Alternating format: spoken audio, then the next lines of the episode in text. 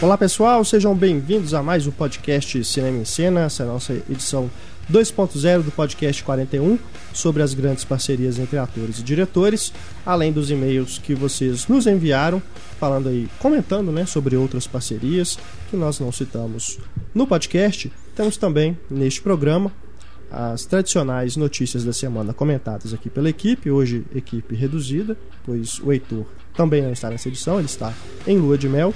Aqui comigo, Renato Silveira, editor de Cinema e Cena, nossos redatores Larissa Padrão e Túlio Dias. Também temos aqui no podcast o, a Patrulha Cinéfila, claro.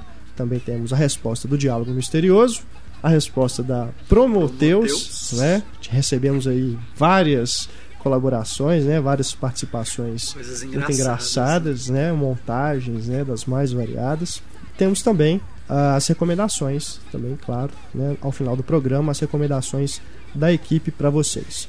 Bom, começamos o podcast com e-mails. Começamos aqui primeiro com a mensagem do Rodrigo Andrade, ele que é de Pernambuco. Diz aqui o Rodrigo: uma parceria que envolve um diretor que não é celebrado como um grande autor, mas ainda assim fez filmes muito legais, é a dobradinha John Carpenter e Kurt Russell. Juntos eles fizeram cinco filmes. Elvis de 79, Fuga de Nova York 81, Enigma de Outro Mundo 82, Aventureiros do Bairro Proibido 86, Fuga de Los Angeles 96. Não posso falar nada sobre o Elvis, já que ainda não vi esse filme feito para TV, mas sobre os outros acredito que sejam as melhores obras nas filmografias do diretor e do ator, respectivamente. Valeu, Rodrigo. Eu acredito que a gente não citou o John Carpenter porque o Heitor não estava aqui, senão a gente com certeza teria lembrado dele. né? Mas realmente, esse Elvis também eu não, não assisti, é um filme realmente feito para TV. Agora os outros. Os Aventureiros do Bairro Proibido é sensacional. É. Concordo com você, viu, Rodrigo? Aí talvez sejam aí alguns dos melhores mesmo que o Carpenter e do Kurt Russell, aliás, Enigma do Outro Mundo, completando 30, 30 anos, anos, né? Confiram o especial que a gente fez aí no site em celebração do aniversário desse filme realmente fantástico. Vejam o do Blade Runner também. Temos aqui, temos aqui agora a mensagem do Leonardo Lopes. Ele diz: Gostaria de lembrar outras duas parcerias além das citadas: a de Clint Eastwood com Morgan Freeman nos filmes Os Imperdoáveis, Menina de Ouro e Invictus. Realmente.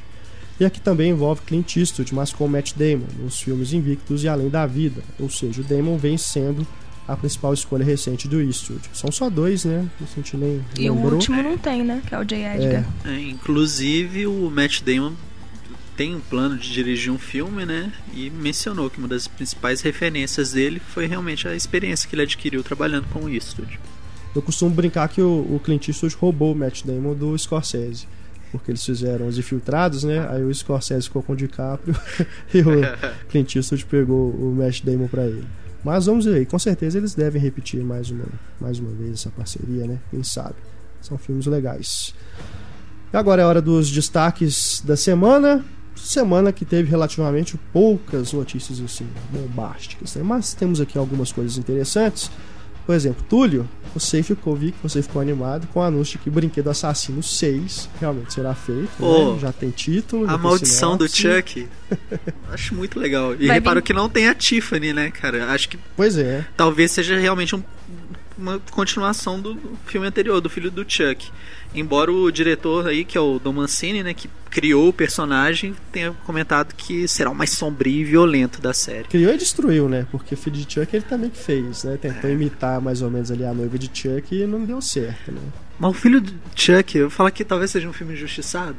Quando eu assisti Sério? da segunda vez, eu gostei mais. É mesmo. Eu gostei mais dele. Porque você não pode levar a sério. Esse é o ponto principal. E aí que eu não sei se o Chuck vai funcionar, porque como comédia é, é um negócio realmente interessante, mas como terror, o primeiro filme mesmo, ele tenta se levar a sério, ele consegue. O primeiro filme chega a assustar em alguns momentos.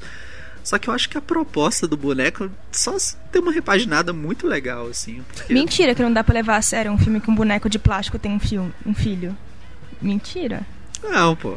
Super leva a sério. E parece que vai ser direto em vídeo, né? Direto em vídeo. Vai passar no cinema. As filmagens começam acho que em setembro. Pro lançamento não deve demorar. Então, fãs do Chuck, go, go, go.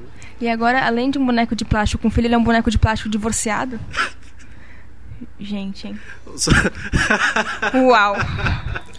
Falando aí ainda em filmes trash, ou que pretensamente são trashes, né? Trash de boutique, talvez. Machete Kills, né? Que é a continuação aí do Machete, do Robert Rodrigues. Tá formando elenco ainda e o grande anúncio aí, Charlie Sheen, né? Será o presidente dos Estados cara. Unidos. Sensacional, cara. Eu achei assim jogada de mestre, cara, colocar o Charlie Sheen num papel desse que é tipo. Ele já faz isso praticamente na internet, né? Eu sou o fodão. E, pô, agora ele vai bancar o presidente dos Estados Unidos, realmente. É, o Machete Kills também vai ter o Mel Gibson, Mel Gibson né? de vilão, né? vilão, né? Várias beldades de volta, outras Normal. novas. Vou ficar apaixonado vendo esse filme, com certeza. O Machete, cara, que virou a desculpa aí para as pessoas, esses atores aí, fazerem filmes ruins de propósito. Porque tem, por exemplo, Robert De Niro fez o primeiro, né? Ele já havia fazendo filme trash, aí, que talvez seja mais trash ainda do que o. Machete, né? Era o trash não assumido, É, né? trash involuntário. É. Mas vamos ver, né? O Machete que, cara, é aquele projeto que surgiu meio de brincadeira, né? No, no Grindhouse, né? Era um trailer falso.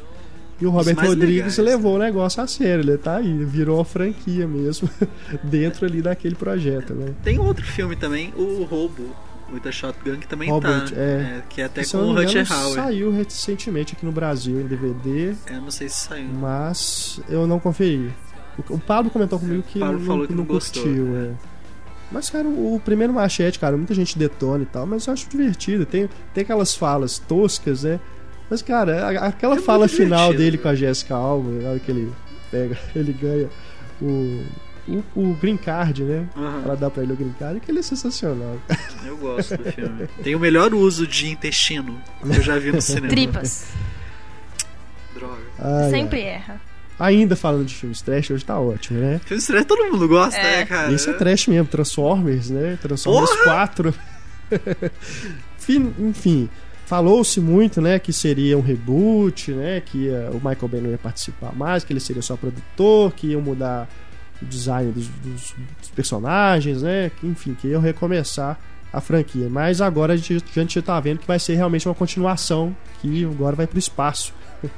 O Michael Bay vai, vai levar os bichos pro espaço, já saiu ali um, um cartaz, né? Diz o Michael Bay que vai ser mais barato, mas o barato dele é tipo 50 milhões mais barato. Né? Ainda vai custar caro pra danar. E pelo que parece, né, o que indica aí é que vai ser mais uma revanche dos Decepticons. Eles não cansam de apanhar, pois cara. é, E o Já Shia teve o LaBeouf segundo, tá no né? filme? Acho que não. acho que não. Aí, aí que deve ser a novidade, né? Porque Deve o ser um elenco de humanos vai mudar. novo. Só. Mas, cara, vai continuar o mesmo diretor, então não adianta, né? O problema ali não, não é o Transformers, não são os personagens, não é a história, né? Que já fez muito sucesso aí, Aham. né? Nos quadrinhos, no desenho animado também, era bem legal. Mas, cara, com o Michael Bay não dá, dá, não dá liga, bicho. Fica muito ruim. Então, Parabéns. Michael Bay, você é trash demais para os nossos Dizer que é o padrões. último, né, que ele vai dirigir, Aham. mas tá, ele tá falando isso desde o primeiro, né? Parabéns, João Tortura e Francis McDonald, por não fazerem isso com a carreira de vocês de novo. É duro. Mas esses atores, eu acho que eles estavam se divertindo, cara, na boa. Porque não tem cabimento. Quem se diverte fazendo Sei lá, Transformers? cara. Nossa, é realmente terrível. Pagar Bom, aluguel. falar de coisa boa agora, né? O Scorsese aí também tá formando o elenco do próximo filme dele, The Wolf of Wall Street. Já tinha anunciado grandes nomes, né? O DiCaprio, o Jonah Hill e o Jean Dujardin, vencedor do Oscar de melhor ator por O Artista este ano. Temos agora também o Rob Reiner, diretor e ator, né? Sim. Vai interpretar o pai do DiCaprio. Faz 10 anos que ele não atuava. né? Rob Reiner que é o diretor do Harry Sally, a gente falou Aham. vários filmes dele no podcast dos românticos, né? Sim, Diretor no Dia dos. Namorados. né? Esse negócio aí, só do, do Jardim no filme, acho que a gente não chegou a postar, mas a Larissa uma vez achou um vídeo dele dançando De cueca. de cueca um, era uma série. É uma série que ele fazia na França. Acho que vale colocar isso nos links, cara. Não Pra- deve ser difícil achar. E tem o vídeo dele do Funny or Die, dele interpretando vários papéis. Que ficou com aquela piadinha de que ele não vai poder fazer filme em Hollywood. Olha o sotaque dele. Aí ele mostrando, ele falando aquelas falas. Muito divertido. cara. É, eu tô bem curioso pra ver o próximo filme aí do Jean do Jardim, ainda mais com o Scorsese, Com né? certeza. Porque ele, pelo menos o artista, demonstrou ser um ator bem interessante, né? Nas entrevistas também te viu com um cara que é carismático, né? Ah. Então ele pode realmente fazer aí alguns bons trabalhos, né? Vamos aguardar The Wolf of Wall Street. Começa a ser filmado em agosto, vai ser lançado no ano que vem. Será que vai filmar em 3D? Não, Não não falou porquê. nada, né? É. Porque o, o Mas ele tinha comentado que todos os filmes. só ia é, filmar em 3D, né? Mas, enfim, vamos ver, né? Mas- Se não for necessário mesmo, melhor não filmar. Porque acompanha a vida de um corretor da bolsa que acabou se envolvendo com drogas e tal. Ia ser legal ver uma cena de uns drogados em 3D, assim. Pelo Scorsese, né, por cima. Bom, ah, olha, destaque mesmo é isso aqui, gente. Não, Mas um- separei outras outras coisas aqui, por exemplo, que foi muito falado aí na semana. Por exemplo, Debi Lloyd 2. O Jim Carrey detonou o negócio, fora. né? Foi lá na mídia, falou que não sabia o que, que tinha de complicado pra fazer um filme sobre Debi Lloyd 2, mas que ele não ia fazer mais. E o Jeff Daniels depois confirmou Confirmou. que realmente o projeto não vai sair. Pois é, parece, eu vi assim os comentários em cima, a- a gente publicou esse vídeo do, tem um vídeo do Jeff Daniels falando que o filme não ia acontecer pra galera não acreditar em tudo que acontece na internet. Mas tem gente que comentou que o Jeff Daniels estava meio puto na Aham. gravação. Então, ou seja, o filme realmente tava coisa, ele ficou foi bolado com o Jim Carrey de ter saído e aparentemente sem falar com ele. Jeff Sabe? Daniels tá sumido, né? O Jim Carrey também tá meio embaixo. Ele virou Seria pinguim, talvez um né? projeto que, sei lá, né? Poderia. Ia dar, pô, ia dar moral É. pros dois, com certeza. Mas Somente com- vamos concordar, né? Pô, hum, desnecessário, né? Já tinha o- a prequel, né? Ah, Renato, não sei se eu acho desnecessário, cara, Ah, porque o primeiro foi cara. muito divertido, cara. Sim, sim, mas é aquilo, cara. Jim Carrey hoje, jura? Cara, mas Tipo- aí que tá, é o Jim Carrey. Não, hoje ele não é mais não, o Jim não tem Carrey. essa acho de ser Sabe hoje. Acho Quando que é o primeiro filme? 94, eu 94, acho. sabe? Quase 20 anos Quase depois, 20 anos, cara. mas. Ah, eu, eu é isso que eu falo de Hollywood, entendeu? Eles agora, tipo assim, acabou Harry Potter, né? Senhor dos Anéis vai voltar aí com o Hobbit, super-heróis aí já, o Homem-Aranha já tá sendo começando tudo de novo, o Batman daqui a pouco vai começar tudo de novo também. As franquias vão acabando, aí eles vão começar a desencavar os negócios que fez algum sucesso relativo lá atrás, aí começa a fazer continuação, reboot e tal. Vai ter aí, já falaram que vai ter novo re- novos reboots aí. A Múmia, Tarzan, Mortal Kombat, sabe? Começa a ser sub-franquias, sub-sucessos, assim, eles começam a tentar, de criar algo novo, porque não, parece que não tem mais capacidade de criar mais nada novo. É, acho que é, o- é o medo de não ter a garantia, né? Eles querem investir num. Já que falando tem de coisa. reboot de Crepúsculo.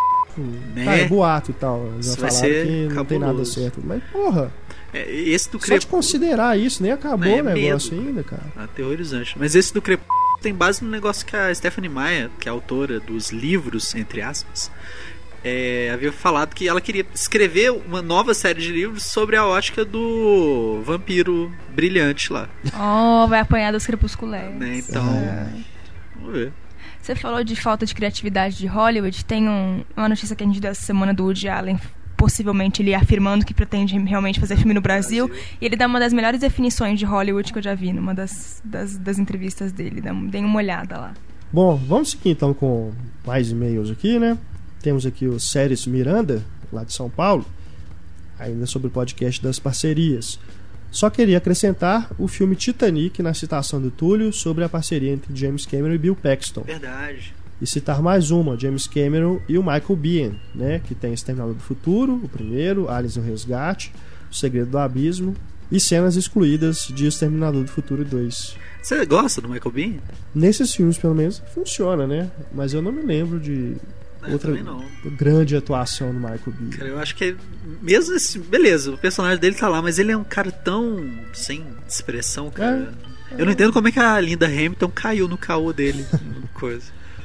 Temos aqui também a mensagem do Felipe Casali. No final da última edição, vocês comentaram sobre parcerias ruins entre atores e diretores, citando Gary Marshall e Daniel Filho.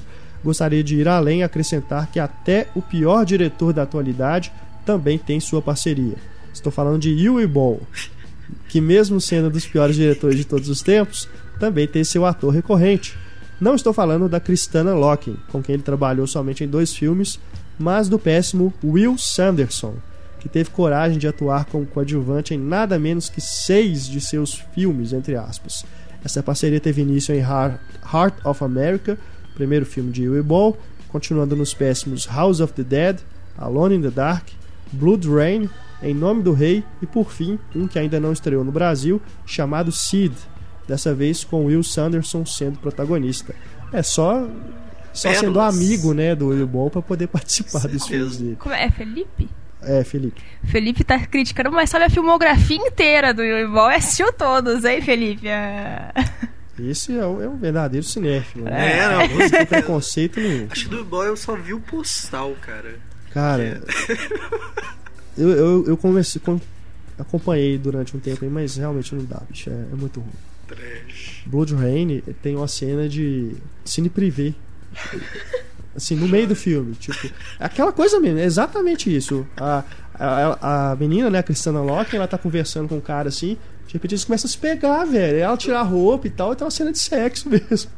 Tipo, é um filme de aventura medieval. Medieval não, ela é vampira, né? É? Mas eu acho que tem um lance meio medieval ali no, no, no meio, mas, mas é isso, cara. É igualzinho, é, é soft, soft porn, né? Só porra. Mas é incrível que ele, durante o tempo, ele conseguia grandes atores, né? O Em Nome do Rei tem um, um elenco respeitável. Tem atores assim. O Jason Statham, que estava em alta, trabalhou com ele. O Ben Kingsley trabalhou com ele em mais de um filme. Sabe? Ele conseguia, assim, uns caras assim que. Tipo, não, tá, não é ator do lista A, né? Que eles Aham. falam. Mas atores assim, tipo, que as pessoas Network é conhecem, tudo. né? cara. É, brincadeira. Ele adaptou vários Pensa. fi- jogos, né? House Não. of the Dead, Alone in the Dark, que é uma terrível. Esse eu assisti. O Pô, Max é Payne também, também. tem? Ele ia fazer o Max. Payne. Tinha uma coisa assim, cara. Não, o Max, Postal é o jogo, é, é. o é. Max Payne acho que não é dele, não. Mas ele teve envolvido, se eu não me engano. Enfim. Mas realmente é terrível. Vamos fazer um programa dele um dia? Vamos, grande diretor. Patrulha Cinéfila chegando. Começamos com a mensagem aqui do Daniel Freitas. Oi galera, me chamo Daniel, sou de Belo Horizonte. Faz um tempo que eu tenho vontade de enviar uma reclamação para vocês, mas por algum motivo sempre enrolei. Mas enfim, a reclamação ainda é atual, apesar da ideia antiga. Meu protesto é contra as pessoas que sentem uma necessidade insuportável, mas talvez subconsciente, de esboçar risadinhas chatíssimas em filmes cults e ou inteligentes, como se fosse uma maneira de dizer: "Oi, estou entendendo a sacada. Olha aqui pra mim, ó." Direto esbarra com esse tipo de espectador no Humberto Mauro e no Belas Artes. O problema é que, apesar de algumas sacadinhas serem divertidas, jamais são o suficiente para que uma pessoa levante uma gargalhada. Esse tipo de comportamento me causa arrepios. Isso tem, tem muito mesmo, né? Cara, mas isso é muito relativo, não dá pra julgar, cara. Porque se a pessoa tá rindo, pode ter alguma vivência pessoal dela que É. Pode interferiu ter. naquilo. É. E- Eu- e- o que eu acho mais insuportável é quando são risadas assim de, de filmes que são toscos. Não, nem, nem digo tosco, mas filmes assim que tem um certo humor, mas a pessoa começa a rir assim de uma forma tão exagerada que não faz sentido, cara. Não é Cara, possível, é- cara, que a pessoa tá. Ah, achando eu, eu, eu não sei, naquilo. cara, porque eu sou do O tipo que um começa a rir, eu não paro, cara. Então, A gente sabe lá. do seu senso de humor peculiar. Mas o, o que me irrita mais é a pessoa que dá risada por achar o filme ridículo. O filme não é ridículo, é ridículo pra ela, porque ela provavelmente não tá entendendo. Mas ela começa a dar risada por achar o filme ridículo. E isso me irrita. Tipo, pessoa que vai em filme sério e começa a dar risada. Eu lembro que uma vez Ali- eu, na sessão da Alice, a menina não parava de rir. Eu falei, gente, não é um filme engraçado, é um filme ruim. Vocês ainda ficam rindo, vocês estão piorando a situação do filme. É, dependendo. É, é, um o Renato com- comentou já do Jason X, da galera começando a rir na hora Mas que. aí- Mas aí é- No é Alice? rir no né, cara? Alice? Adolescente, É, não era nem criança. Eu não, acho que dá pra você saber quando a pessoa tá de sacanagem ou quando ela realmente tá rindo. Dá, cara. dá sim. Mas tem, No- tem filme que é você ri porque realmente é ruim É, demais. pô. Sei. Ruim demais, assim, tanto no sentido do Jason X, quanto no sentido, sei lá, um filme do. Bom, eu- Esse filme. Não, eu falo filme de, de diretor sério, mas que tá fazendo um negócio assim que você não acredita que tá fazendo aquilo. Por exemplo, o Gus Van Sant no Inquietos, que é um filme que tem risos involuntários ali. Ah, cara, eu gostei do filme. Filme Mas tá bonitinho. vendo? É relativo, né? Mas o, Aí eu acho que se eu estivesse na mesma sala que o Daniel aqui, ele iria me achar insuportável. eu queria reclamar de cult, você. né? É um filme cult, eu ia dar risadinhas e ele. ele É, ia me mas acho, que, acho que o Daniel teve problema com alguém que sentou perto dele e, tipo, deve ter incomodado ele, assim. É que tem aquelas foda. coisas também, por exemplo, ele falou do Humberto Mauro. Humberto Mauro passa realmente filmes que estão totalmente fora de mainstream. Então, às vezes, tem um público assim que às vezes pega uma piada meio interna, assim, vamos dizer, e dá uma risada e tal, e ele não- sacou. Pois é. Pode ser também, né? Mas é, é, isso, meu E o avô. Humberto Mauro, que a gente- é difícil a gente ver sala lotada, às vezes a pessoa tá rindo baixo e tá achando que Pois tá é. Eu já peguei sessão lotada no Humberto Mauro. E eu já tive duas experiências muito desagradáveis no Humberto Mauro, apesar de eu adorar o cinema, não estou falando mal do cinema, o cinema é ótimo. Mas o cara que atendeu o celular durante Poderoso Chefão, atendeu e começou a falar mesmo. Uau. Pra que isso? E a senhora que dava risada em forma de gemidos atrás de mim, não era uma vez na América. Ela ria assim. Não é um filme engraçado, era uma vez na América, gente. Tem certeza que ela tava rindo? Tenho. Não, sei, não, na verdade eu não sei o que que era aquilo. Era um filme de terror. Você lembra qual cena que ela tava rindo? O tempo todo. Tem partes É, engraçadas no ela filme, mas ela tava rindo o tempo todo. tipo, alguém levava um tiro na Ela cabeça. Tava empolgada É, com o Robert De Niro ali. Alguém levava um tiro na cabeça e Tava ela fazia. Da viagem. O, o meu avô costuma falar essa coisa que você tava falando, Renato, de você rir de coisas que a, a maioria das pessoas não entendeu. Aí ele tem a teoria que a pessoa que ri disso quer aparecer. Eu não concordo, cara. É realmente o- a coisa do humor mesmo. É, não dá pra, é, o humor é muito relativo. Tem coisa que você é, é, tá lá implícita e você vê e fala, nó, legal isso. né? Não é pra aparecer. É. Bom, seguindo aqui com a patrulha, temos agora a colaboração do Fernando Alves. Alô, galera do podcast. O pessoal da Patrulha Cinéfila tem relatado os problemas de luzes acesas e gente andando na sala de projeção durante as cenas pós-créditos. Mas eu gostaria de lembrar que, mesmo sem essa ceninha surpresa, existem créditos finais extremamente criativos que merecem ser vistos no cinema. Lembro com carinho do mapa no final de Harry Potter e o Prisioneiro de Azkaban, com as paredes de Hogwarts desenhadas com palavras mágicas. Também as cenas de Sherlock Holmes sendo lindamente transformadas em gravuras vitorianas, ou ainda o final de Wall-E, onde vemos o recomeço da civilização humana na Terra, com robôs sendo retratados em pinturas em cavernas, mosaicos romanos e assim por diante. É poesia pura. Aliás, já repararam como os créditos da Pixar arrasam? Tem o design minimalista, bem anos 60 em Os Incríveis, os ratos francesamente românticos, malandros e glamourosos em Ratatouille, o álbum de lembranças em Up e por aí vai. Eu já levo essa angústia pro cinema toda vez que eu vou ver um filme desse estúdio. Saber que no final vai aparecer alguma coisa linda e criativa que vai sedimentar toda a emoção do filme e que vou ter que assistir a isso de luz acesa, com um monte de gente andando para todo lado, me restando conferir os detalhes depois no DVD. É isso, abraço. Realmente. Concordo plenamente, Fernando. Qualquer crédito é feito pra ser lido. É, é o mínimo que você pode fazer, de, dar um pouco de valor pra aquelas pessoas que estão ali envolvidas com o filme. Acho que a pessoa não querer ficar e sair, tudo bem. O problema é aquela que para no meio do corredor, fica enrolando em frente à É. tela. Eu acho que isso tudo é a educação que a gente tem assistindo filme em casa. Porque a televisão não passa os créditos. Então a gente praticamente cresce assistindo os filmes na televisão, a gente não vê a porra dos créditos, porque. Ah não, são só as letrinhas. Aí já É. entra outra coisa. Acho que esse é um dos motivos, acho, principais, assim, da galera realmente não ficar por conta dos créditos. É, a gente é condicionado isso, né? a isso. Também, né? O Ah. próprio fato de acender a luz já é um sinal de que, tipo, ó, vocês podem sair, Sai fora. né? Não tem mais nada aqui pra vocês fazerem aqui dentro. Mas realmente, esses os exemplos da Pixar são realmente bem legais, vale, vale a pena conferir os créditos sempre. E além disso, né, tem, as, tem diretores que fazem brincadeiras nos créditos, né? De colocar, tipo, uma mensagem, né? Por exemplo, eu me lembro do Tarantino, do Bastardos Inglórios, ele agradece aos diretores que influenciaram ele. Pô. Sabe? É uma coisa curiosa. Mas. O, os créditos finais de Locademia de Polícia, esses filmes paródia, né? Não lembro, lembro se é o Locademia de Polícia ou se é o Top Gang. Eu acho que é o Top Gang. Que tem, assim, no meio dos créditos tem umas frases, assim, tipo... O que, que você tá fazendo aqui? Você tá lendo esses créditos ainda? Tipo, vai embora, o filme já acabou, sabe? Não, tem umas coisas Vida assim. Doidado tem o. É, esse no bem final falando, o Ferris né? Bueller fala, né? Esse é, um exemplo clássico, né? De cena Muito pós-créditos. Mas realmente, O- Vale a pena conferir o crédito por isso. Que você pegar essas peculiaridades, nem só os exemplos aqui do Fernando, né? De créditos são mais trabalhados e tudo, mas realmente vale a pena conferir. Fernando mencionou o Harry Potter, eu lembro na câmera secreta. Na câmera secreta que tem o Kenneth Branagh no final. Tipo, perguntando aí, É, cadê eu? Quem saiu? é. Hora do flashback, com mensagens aqui dos nossos ouvintes. Cristiano de Andrade Carneiro diz aqui, ó, no podcast 38 2.0, vocês citaram o filme Fenômeno 2, que é praticamente uma refilmagem do primeiro. Pois bem, segundo consegui pesquisar, esse filme foi rodado como piloto de uma possível série para TV baseada no filme.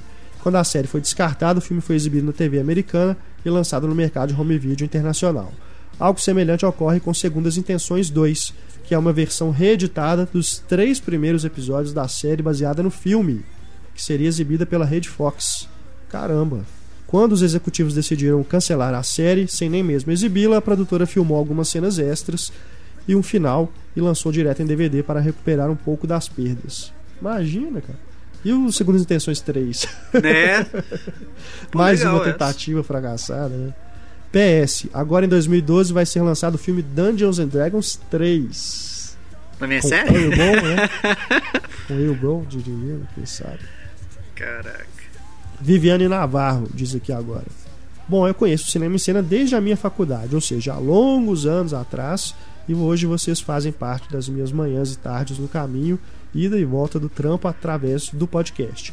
O legal de ouvir vocês é que eu mato um pouco da saudade de casa, já que estou morando em terras germânicas. E como vou ficar por um bom tempo, se eu não voltar com sotaque carregado, pelo menos volto com sotaque mineiro. E Pode crer. paulista, né? Também Tem É, eu também. misturado, né? Cinema por aqui, na Alemanha, né, onde ela mora, ainda não rola, pois o meu alemão ainda é manco. Estou adorando ouvir as impressões pessoais que vocês dão dos filmes e ainda mais com pitadas da vida pessoal de cada um. Vídeo engraçadíssimo podcast do Dia dos Namorados. Parabéns pelo excelente trabalho, vida longa e próspera ao podcast. PS1. Meu, aí já, já pegou o É, sou- fui paulista, né? Como é difícil segurar a risada às vezes. Os alemães que estão comigo no ônibus acham que sou louca. tá vendo? Até na Alemanha Né? está provocando Todo risadas assim no. é, risadas espontâneas no meio assim, do, do- da rua, né? Do trânsito. PS2. Meu, de novo. Fala pro Túlio, acho que foi ele, não? Que o Rob Schneider como afrodisíaco. Porra. Jesus Maria José. Cara, Cueca. Eu não falei isso, velho. Ficou. Foi mal Ah. interpretado. Você falou cara. que Falou gigolô por assim. acidente é um Não, filme afrodisíaco. Falou assim. Não, cara, ele possibilitou coisas depois. É, Se eu não né? me engano, gigolô por acidente 2 ainda por cima, não, era Não, nenhum. isso é- Pelo menos foi depois, né? Porque se fosse durante. o filme ia Ó. ser bom. É, né? A Viviane deixou um, uma Mais coisas aqui pessoais. em alemão, mas eu não vou nem me arriscar a ler o que ele escreveu aqui, mas. Aliás, eu espero que ela esteja falando uma coisa boa aqui, né? Então, idem pra você, viu, Viviane? A Camila, que agora a Camila, que ainda não sei o sobrenome dela, mas é aquela que escutou o podcast no ônibus lá no interior da Tailândia. Vocês Só. lembram, né? Ela mandou Mais aquele e-mail super legal, mandou mais um aqui. Olá, pessoal do Cinema em Cena, que é a Camila de novo. Escrevi um tempo atrás para contar como vocês me fazem companhia em todos os ônibus e aviões na minha viagem pelo mundo. Vi Prometheus ontem, em 3D, na rede No Cinema, aqui na África do Sul. Fiquei surpresa que eu tive que comprar os óculos, mas agora tenho um para usar sempre e evitar os terríveis que são oferecidos no Brasil. Então na África do Sul também você compra os óculos, né? Pelo visto só aqui no Brasil Que não tá que não, que não tem isso, né? De qualquer forma, continua aqui a Camila, estou mesmo escrevendo para dizer que amei, amei o podcast sobre nós, as mulheres. Vou sem dúvida buscar vários filmes das diretoras citadas. Vocês falaram da Emma Thompson e me lembrei de Razão e Sensibilidade, mas todos os livros e filmes da Jane Austen, baseados né, na obra da Jane Austen. Por mais que possam não ser grandes filmes, as personagens femininas de Austen têm uma força de caráter bastante forte e refletem um feminismo discreto. Nada demais, ok para a época em que as personagens estão inseridas. E eu acho Cara, bons filmes É, também. Eu gosto de não- todos acho- também. Eu não lembro de nenhum baseado em Jane Austen que eu falei. É, Né? Tem o a Razão e Sensibilidade, o Orgulho e Preconceito. Tem, tem um filme que é sobre a Jane Austen, né? Com a. eu, eu acho que. Orgulho e Preconceito. Orgulho e Preconceito funciona melhor quando enfiam zumbis no meio, Ai. sabe? Então. Meu Deus do céu. Mas aí é Você curioso. viu o filme com zumbi no meio? Como é que você sabe? Eu li. Ah, É curioso aí, um detalhe aleatório. Mas a Charlize Theron nasceu na África do Sul. Ela viu Prometheus na terra da Charlize Theron. Olha, É ah, Túlio, que legal. Bacana. na África do Sul a língua oficial é inglês ainda, será? Acho que é ainda, né? Pelo menos foi por uma época, não sei se ainda é. Porque senão pelo menos não teve problema de dublagem. Eu falei com a minha amiga que mora na Alemanha, ela falou que lá ela não vai no cinema porque é tudo dublado mesmo. Tudo a gente dublado, precisa fazer uma campanha lá também. É. Gente, filme dublado em alemão não. fonista. Não é meu amigo fonista. Meu amigo fonista mora na. Croácia. Essa é outra. Tem tudo a ver com Prometheus, né? Bom, terminando aqui só o e-mail da Camila. Ah, Olha lá o senso de humor peculiar. do- também quero aproveitar e falar do podcast dos Guilty Pleasures. A Camila aqui diz que amou e que confessa que ela ama Transformers. É ruim sim, e daí? Eu gosto dos três. Poxa, Camila. São carros que viram robôs alienígenas gigantes e saem lutando pra todo lado. Sem falar nas meninas gostosas e o gracinha do Shia. Hum. Aliás, meu guilty pleasure é o Michael Bay. Até a ilha eu adoro. A ilha é legal. Eu gosto da ilha, porque tem a Scarlett Johansson A e o Michel. Teló. A Rocha, né? O, o Bad Boys 1. Também dá pra ver de boa. Agora, Armagedon. Transformers, Armageddon. né, Enfim. Mas é o Guilty Pleasure então da Camila. E ela diz aqui, ó. Tô na dúvida se um dos meus filmes preferidos é apenas trash ou é um Guilty Pleasure. Ataque dos Vermes Malditos. Sei até os diálogos de cor. Pô, Uau. o gosto da Camila é Quem é o bem. diretor desse É, filme? combina com você, tu. É. Ei, Camila, me manda um e-mail. Eu não sei amizade. qual, qual versão, né, que ela tá falando. Mas. Eu acho que combina as duas coisas. É trash e é guilty pleasure. E a- ela termina aqui dizendo que cinema pra mim é diversão. Se o filme é ruim e eu começo a achar bom, que o filme seja ruim. Então. Importante você gostar, né? Importante Se é você se gosta, divertir, com certeza. que seja ruim. O Então. importante é entrar na história. E agora temos aqui, finalmente, a resposta do diálogo misterioso.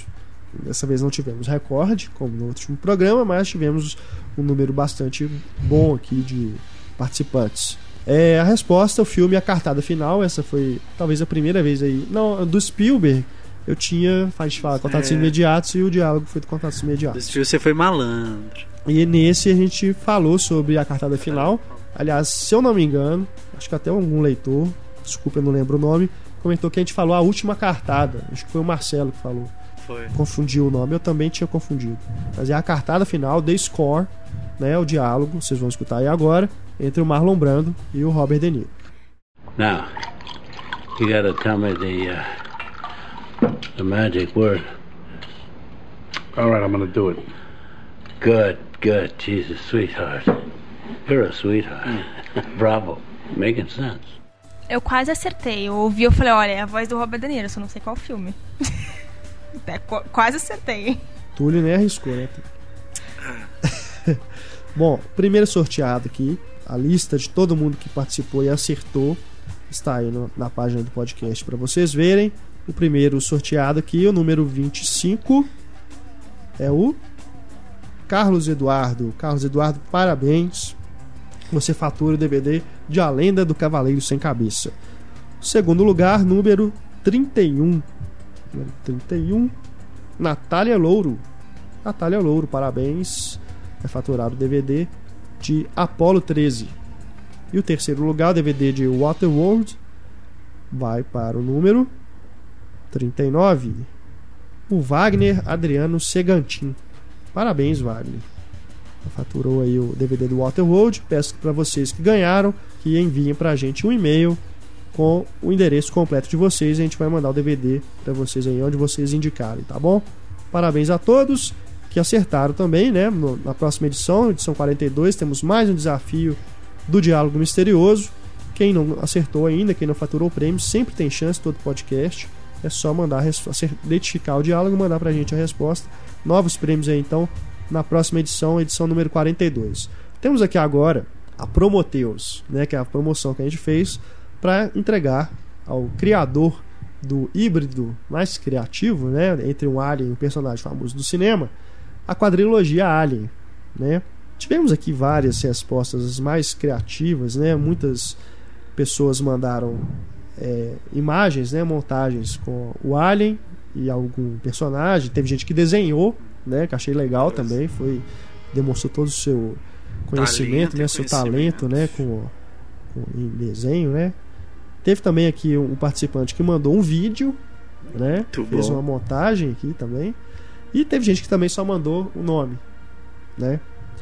Então, assim, eu, eu, a minha ideia inicial seria fazer uma página para mostrar a todo mundo e vocês escolherem. Né? Mas como a gente não deixou muito claro assim, se podia fazer vídeo, se podia fazer só imagens, podia mandar só o nome, né? Então acho meio injusto com quem mandou só o nome, né? É, competir com as outras pessoas que foram aí realmente uma, tiveram um trabalho maior, né? A Então, assim, de ganhar, né? É, é difícil, vai ser difícil escolher aqui, mas, cara, eu tenho que concordar, né? O Túlio assistiu também esse vídeo, que o Fábio da Rocha Barros foi Teve realmente o mais né? criativo. Ele criou o híbrido entre o Alien e o Martin Scorsese, o Martin Scorsese. e ele fez uma montagem dos Bons Companheiros com o, um áudio do Alien, né? Então ele fez ali como se o Alien estivesse narrando os Bons Companheiros. O vídeo tá aí pra vocês conferirem. Eu sempre quis ser um alien. né? Bom. E tem aquela cena também do Ian Holm, né? Com a cabeça lá. Como se fosse o Joe Pesci, né? Ficou muito engraçado mesmo. Bom, então o Fábio da Rocha Barros fatura a nossa escolha para faturar o DVD, a quadrilogia Alien. Viu, Fábio? Parabéns. Nós vamos mandar para você. Teve uma outra também que ficou muito legal, que é a do Guilherme Martins Coelho. Isso. Ele fez uma mistura do Por um punhado de dólares com o Alien e o Rob Snyder. Cara, parabéns, ele ficou muito Rob engraçado. Schneider. Então, eu falo Não é Snyder. Schneider. Mas o seu afrodisíaco está errando o nome do cara. Eu nunca falei que ele era um afrodisíaco. Eu... Bom, Enfim, Mas eu tive uma Também- ideia, vou fazer o seguinte: quem mandou a montagem por imagem, né? Fez os, as ilustrações. Eu vou fazer uma galeria aí, uma página com todos, vale a todo mundo que ficou mandou. muito legal. E aí vocês podem votar. E aí a gente vai dar um prêmio aqui, a gente escolhe um DVD, alguma coisa pra quem tiver mais votos, né? Temos aqui das mais variadas formas aqui, temos Alien Eastwood, Terrence Malick, Terrence Malick, que ele merece menção honrosa. tem aqui o Alien Alexander Delarge, né? Teve Esse o Pablo. desenhou, né? Do É, esse, esse eu nem considerei o, o Pablo, porque o Pablo não é personagem famoso do cinema, Ah, né? Teve o aqui também, o, o Ike, ele mandou o Yodo Baggins, mas aí eu também não pude considerar porque ele misturou dois personagens diferentes, não era é. o Alien com, né, o... Ele fez um híbrido, né, o Yoda com o Bilbo, imagina um híbrido do Gollum com mas o não Alien. tem o Alien no E de meio. certa forma o Yoda é um alienígena. É, é, é, talvez ele tenha confundido isso, né? Eu falei a mistura de um alien talvez ele tenha achado podia ser qualquer alien, né? Mas enfim. É, vou colocar então, vou criar uma página aí pra vocês. Doido. E aí o vencedor aí vai ganhar também mais um prêmio. Ti- Tivemos aqui também, ó, o Rafael Moraes mandou só o nome, Scarface Hugger. e o Osman Torres também mandou um semelhante, né? O Tony Montana, mais um alien. Scar Alien Face Hugger, né? Só que ele me Scar Alien. Rafael. Caralho, é ótimo. É. Então é, é, tivemos aqui também o Roberto Torres, ele mandou o Tylian Durden. Ele fez um texto explicando e depois no final tem ainda um outro nome. Eles transformam ainda, né? Que também ficou legal. Enfim, está aí então a página, né? Vocês vão ver aí no Cinema em Cena e aí vocês votem pra gente dar mais um prêmio aqui pro criador da montagem mais legal. Ah, só, só complementando, né? A Larissa lembrou aqui do cara que desenhou o Alien, foi o Attila. Ele fez o Alien cutucador. É o Pablo. o Pablo com o Alien saindo do peito dele. né? Ele desenhou o Pablo e o, realmente o desenho ficou mais bonito que o Pablo. Vamos aqui agora com mais e-mails. Já estamos chegando aqui no final do podcast. Salmão Souza. Bergman é o meu cineasta favorito. É Salmon, né? Ele é um peixe, independente de Salmon Souza. Desculpa, Salmon.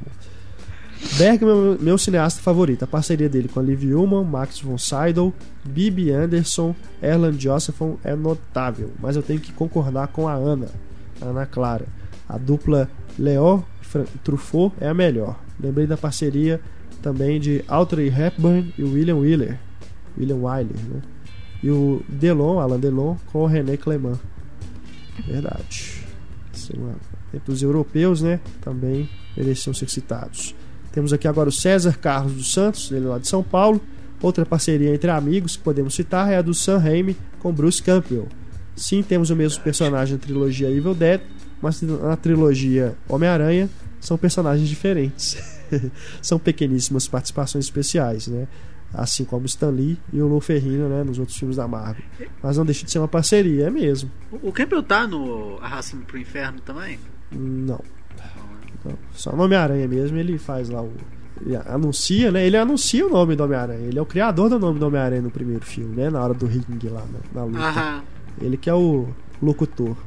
E Mas- depois ele tá na entrada do teatro, né? Da Mary Jane. E depois ele é o garçom do, do terceiro filme. Ele é o garçom lá no, no jantar lá que o, o Peter Parker vai pedir a mão da Mary Jane.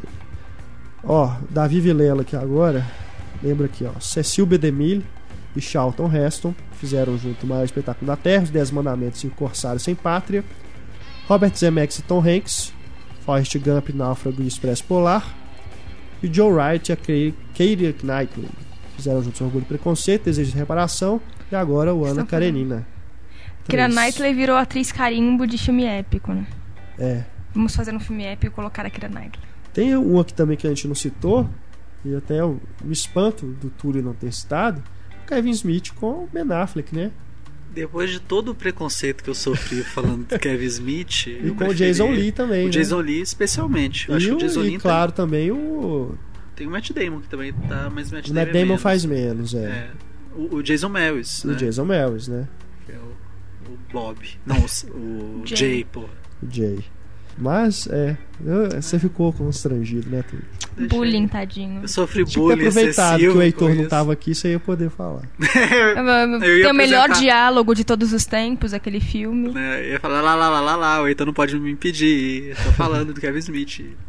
Bom, Cinema em Cena recomenda. Começamos com a Larissa. comigo. Bom, o...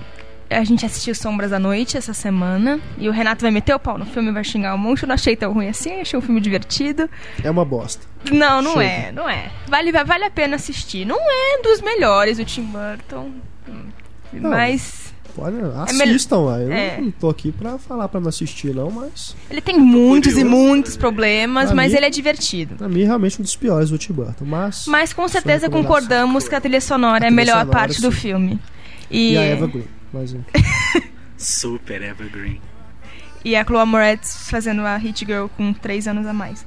Mas enfim, a trilha sonora é uma das melhores coisas do filme, assim, ele tem a capacidade de pegar tudo da década de 70, desde Carpenters, Alice Cooper, a Iggy Pop. A Ana comentou Moody que tem um Blues. Donovan também com a Tem. música Donovan. Seas of the Witch. A, a trilha sonora realmente é e os muito, muito créditos bom. finais com Killers. Regravando uma música dos Ra- Raspberries. Que foda. Enfim. Pô. A trilha é muito boa e fun- funciona muito bem no filme, assim, a trilha deixa É. cenas que ela, as cenas que combinam demais com a trilha. Tem uma música no trailer que é é um disco, tipo, dos anos 70, assim. Tem ela no filme? Tem é do Barry Barry White? É do Barry Barry White. White, só, White. não É, essa. tem.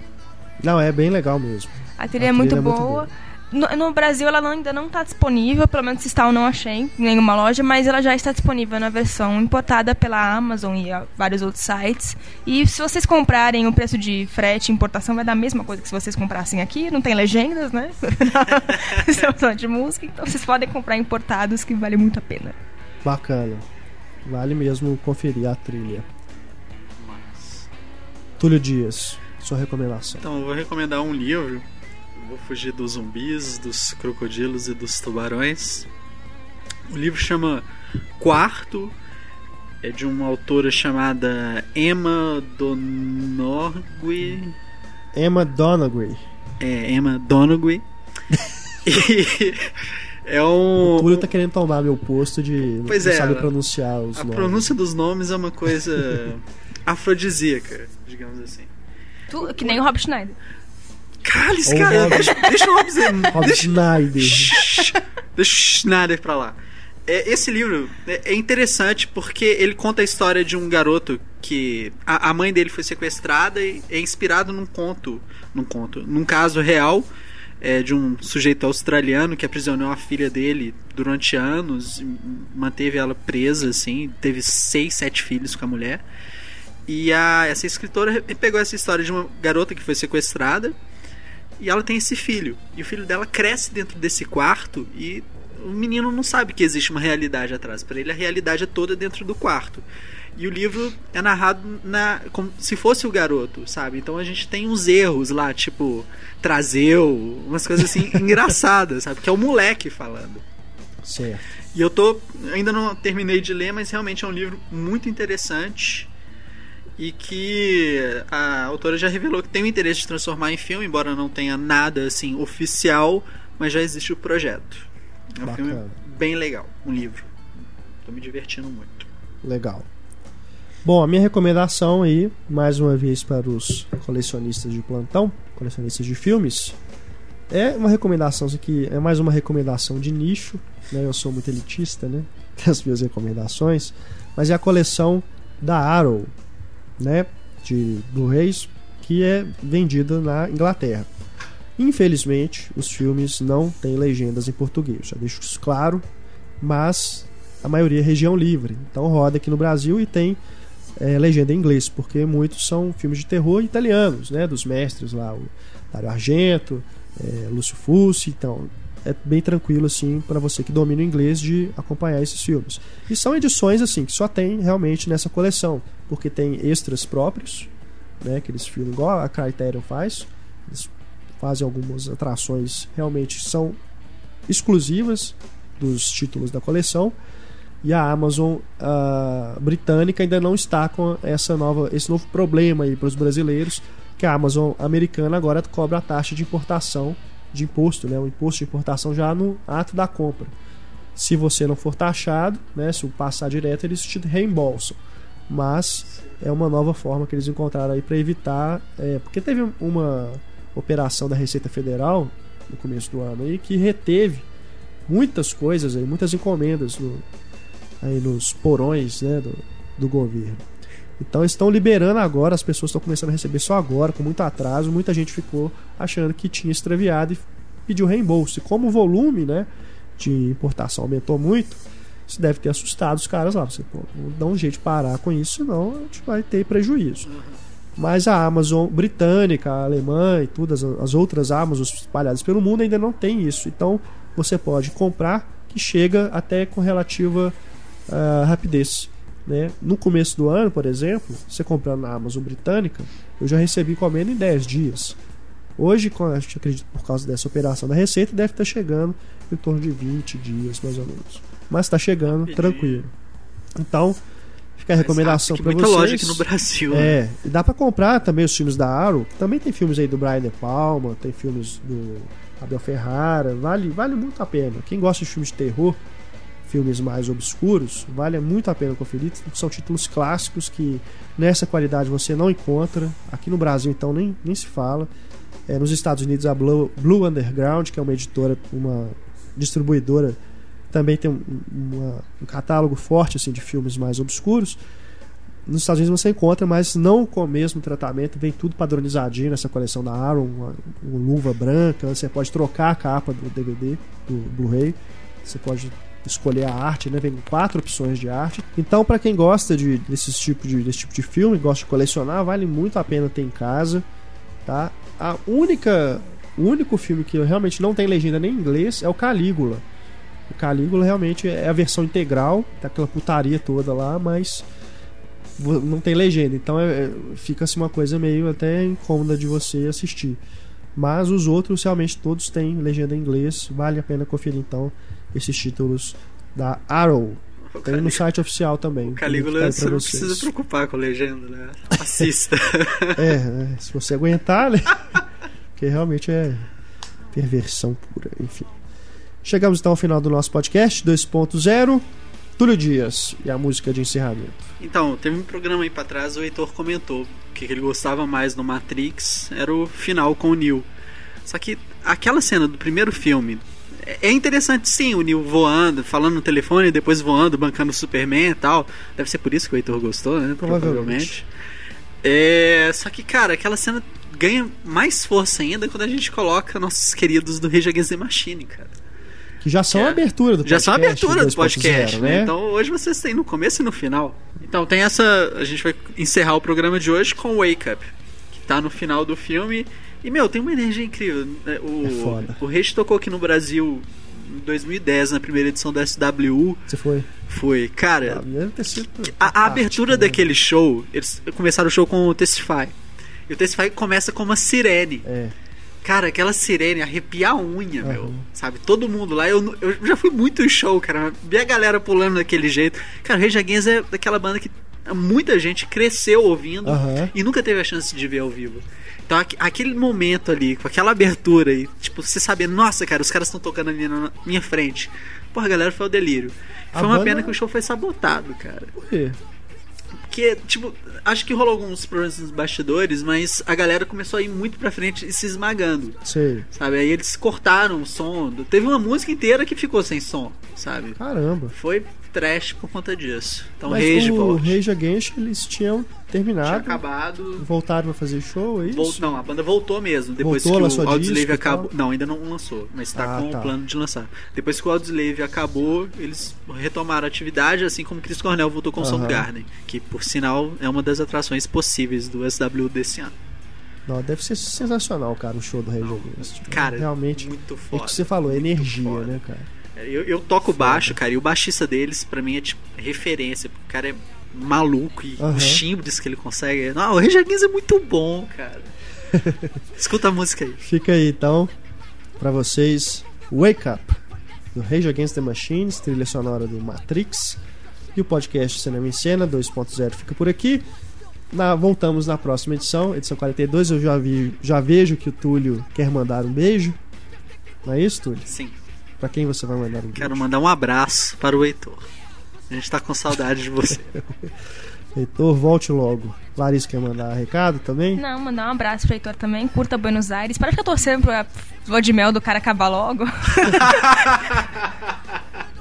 Não, o Heitor é meio workaholic também, né? Porque lá, É. lá no, no- depois do casamento dele eu falei com ele, não, curte a viagem, né? E tal, aproveita aí. Semana que vem. Então você é, vai. Eu perguntei pra ele, você vai voltar na segunda, né? Ele. Não é, terça-feira eu tô lá, pode deixar. Todo preocupado, né, cara? Heitor é, é muito gente boa. Bom, eu sou Renato Silveira, participaram aqui também do podcast a Larissa e o Túlio. Você pode mandar e-mails pra gente no cinema arroba cinemascena.com.br, nosso Twitter, arroba cinema em cena, e nosso Facebook, facebook.com barra cinema em cena são os nossos canais para você interagir com a nossa equipe e também com os nossos leitores e ouvintes. Um grande abraço, galera. Voltamos então na edição 42 com mais discussões sobre cinema, né? sempre de uma forma descontraída e inteligente para vocês. Grande abraço. Tchau.